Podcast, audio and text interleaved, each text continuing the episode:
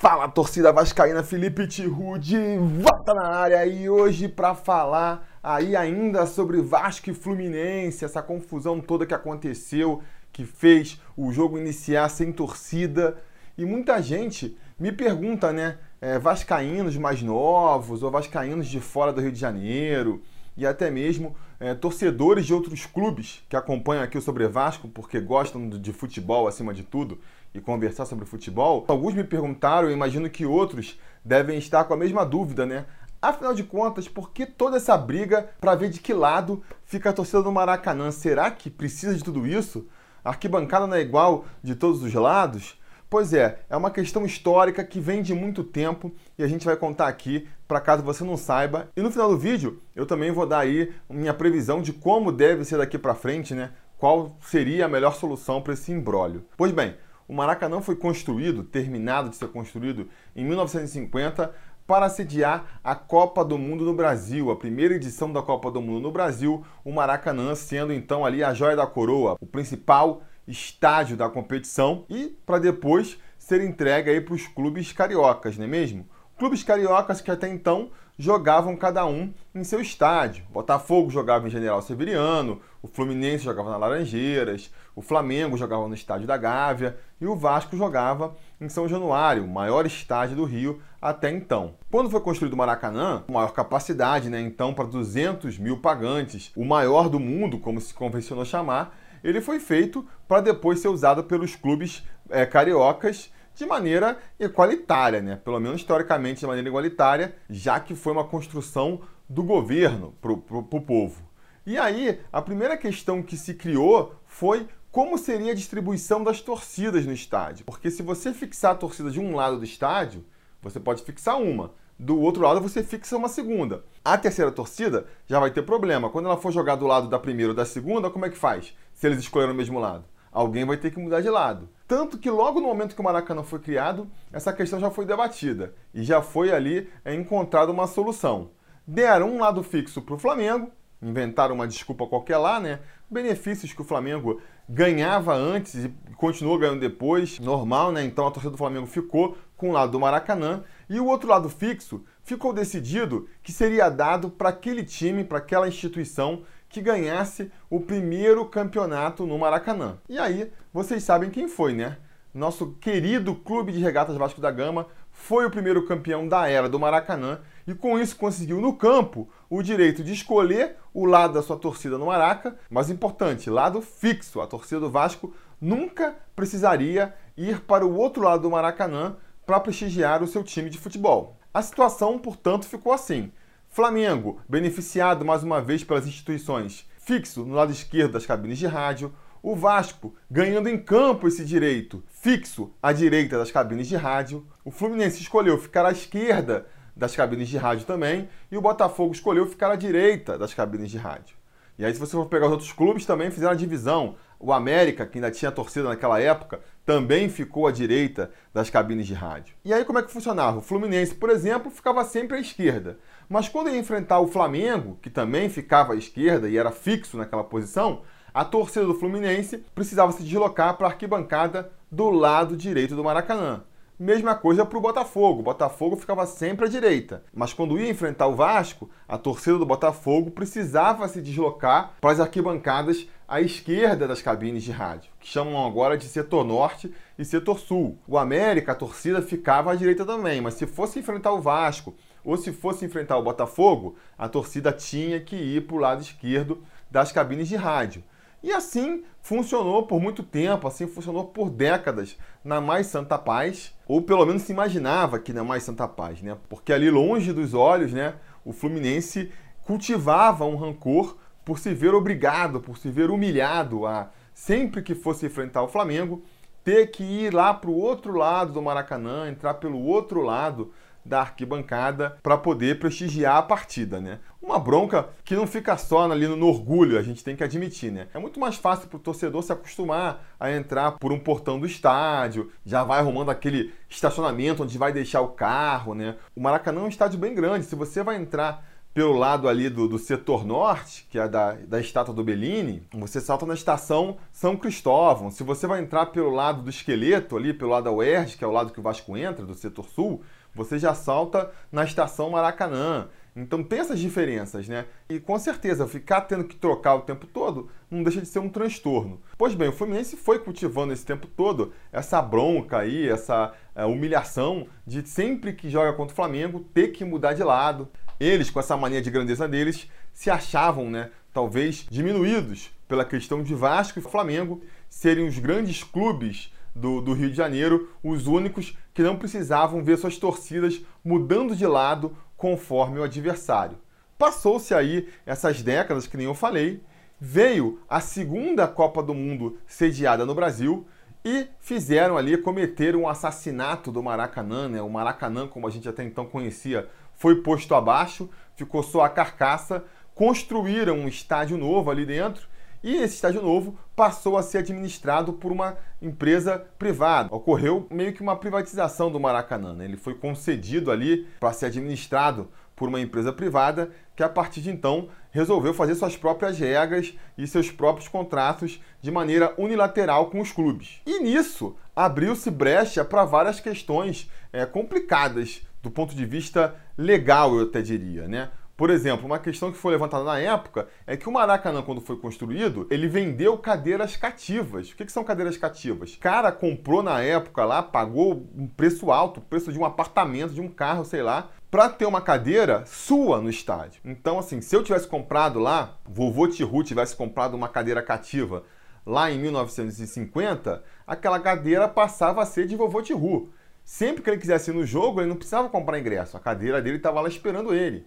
Se ele não fosse, a cadeira ficava vazia. Ele podia emprestar a cadeira para alguém, se fosse o caso. Ele podia vender a cadeira se não quisesse mais ir para os jogos. Era uma propriedade dele, né? Que ia passando ali de herdeiros para pai Tihu, para filho Tihu. É, assim funcionaria, né? Então, é uma propriedade que fica para sempre.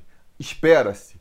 E aí, com a demolição do Maracanã, como é que ficou a questão das cadeiras cativas? Eu, na verdade, não sei te dizer. Eu sei que na época houve esse embrólio aí, o Maracanã não queria é, conceder ainda cadeiras cativas, falou que aquilo tinha passado, era num passado muito distante. Enfim, uma questão jurídica que também foi transportada para essa questão do lado das torcidas. O consórcio Maracanã falou: cara, esse acordo aí foi feito lá com o Estado, foi feito com o governo, a gente não tem nada a ver com isso, a gente vai preparar nossos próprios acordos. O que, vamos e venhamos, não faz nenhum sentido, né? O Vasco adquiriu um direito em campo e aí ele vai perder esse direito sem ninguém falar nada com ele. O governo decide, ah, então a gente agora vai demolir o Maracanã, vai privatizar a gestão do Maracanã e que se dane os acordos que tinham sido feitos até então. Não é assim que funciona. Qualquer um com bom senso vai concordar comigo. Apesar disso, foi assim que foi feito. O novo consórcio do Maracanã começou a estabelecer novos acordos, a revelia do que havia sido combinado anteriormente, e nessa ali o Flamengo continuou com o lado esquerdo que nem ele queria. O Vasco, a princípio, não teve um interesse em formalizar um contrato de longa extensão com o Maracanã, porque o Vasco tem o seu próprio estádio, o Vasco consegue fazer jogos a custos muito mais baixos em São Januário, não se interessou em fazer um contrato de longo termo com o Maracanã. O Fluminense, por outro lado, um time que não tem estádio, assim que nem o Flamengo, logo se mobilizou para fazer esse contato com, com o Maracanã lá. E uma das cláusulas que ele fez foi ali a chance que ele viu, né, de se vingar do Vasco, de ser Vasco, porque o Fluminense, Fluminense Futebol Clube ali, né, se fosse uma pessoa, precisava fazer análise. Precisava fazer análise porque os caras têm a obsessão de virarem Vasco da Gama. É incrível. Eu não sei há quanto tempo eles têm essa paranoia, mas pelo menos desde do, do, os anos 90 ali, a gente consegue perceber esse sentimento só aumentando, né? Eu acredito aqui que eles se sentem é, ressentidos, porque eram os grandes rivais do Flamengo lá na Aurora do, do, do futebol no, no, Rio de Janeiro. E o Vasco, quando surge, surge tirando essa vaga do Fluminense, né? Conseguiu mais torcida, conseguiu mais títulos que o Fluminense, tem títulos internacionais, coisa que o Fluminense nunca teve, e acabou roubando esse protagonismo do Fluminense, né? Até então. O Fla-Flu ainda tem essa aura de grande clássico do Rio de Janeiro, até pela sonoridade que deram pro clássico aí, Fla-Flu, mas todo mundo sabe que o Vasco é o grande rival do Flamengo no Rio de Janeiro.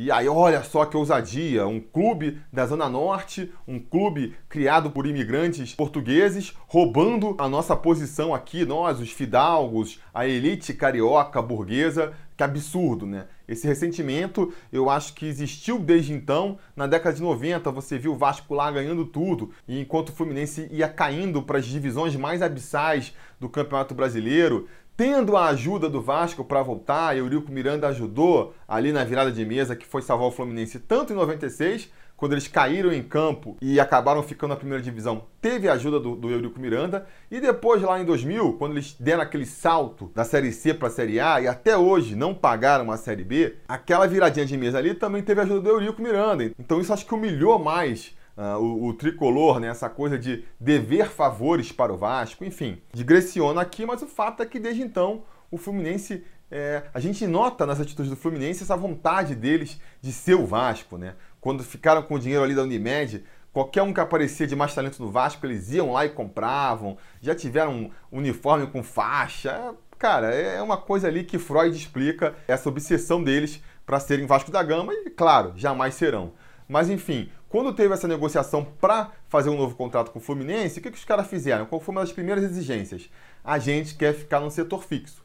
A gente quer ficar só de um lado do Maracanã.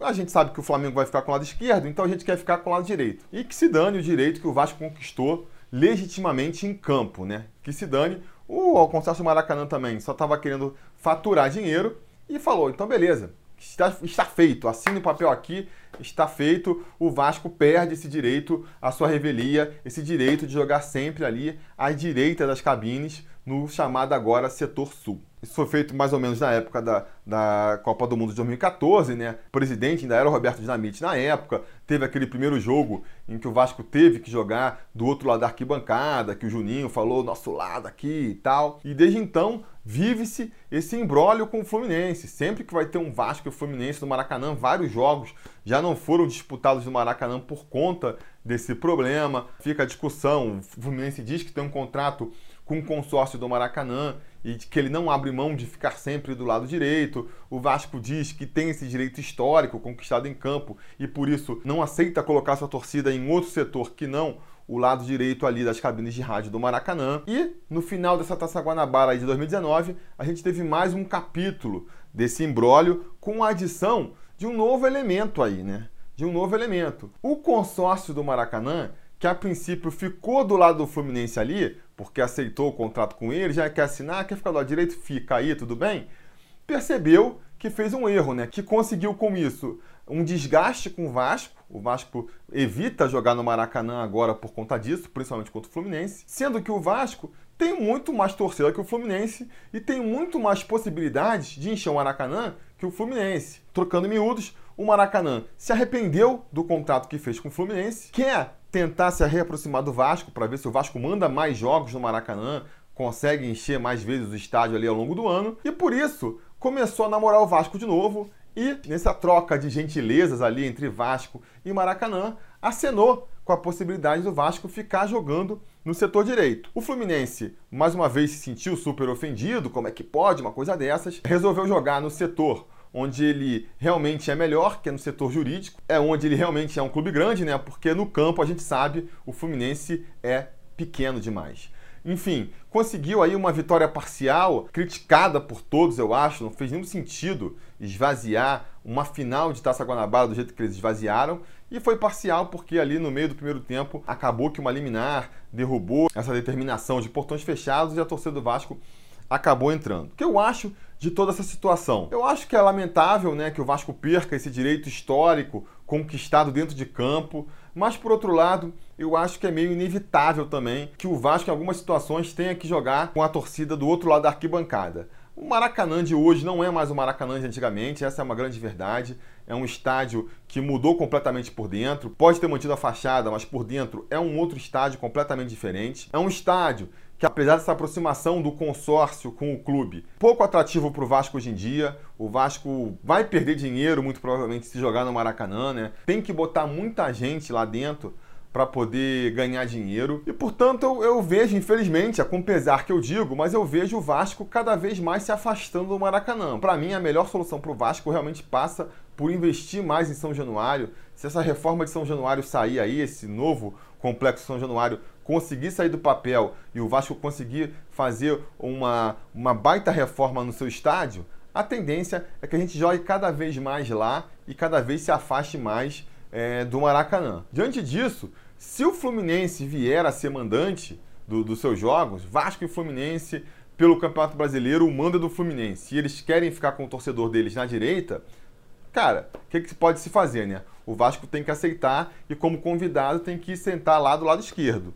Agora, o contrário também vale, né? O contrário também vale. Um absurdo o Fluminense querer exigir por contrato que, independente de quem alugue o Maracanã, independente de quem seja o mandante no Maracanã, ele tem o seu lado fixo na arquibancada. Isso não faz o menor sentido. Portanto, a postura que o Alexandre Campelo falou aí depois do jogo é a postura que eu defendo. Se o mando for do Fluminense, a torcida do Vasco vai ficar onde o Fluminense, mandante do jogo, resolver que a torcida vai ficar.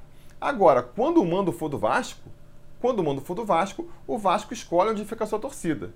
Se não for assim, quando o mando for do Vasco, o Vasco não joga no Maracanã. É simples, é uma questão bem simples. É uma questão bem simples e que foi claramente ilustrada nessa final da Taça Guanabara. Mando de jogo do Vasco, torcida fica à direita das cabines. Não quer assim? Não vai ter jogo mais no Maracanã do Vasco. E a grande verdade é que a Federação Carioca, o consórcio Maracanã, todo mundo vai querer apoiar o Vasco nessa, porque para eles é muito mais interessante o Maracanã com a torcida do Vasco que com a torcida do Fluminense. Eu acho que a torcida do Fluminense vai ter que enfiar a viola no saco aí e aceitar essa dura realidade para eles. Beleza? Nunca serão. A gente fica por aqui. Não se esqueçam de curtir o vídeo, assinar o canal e a gente vai se falando.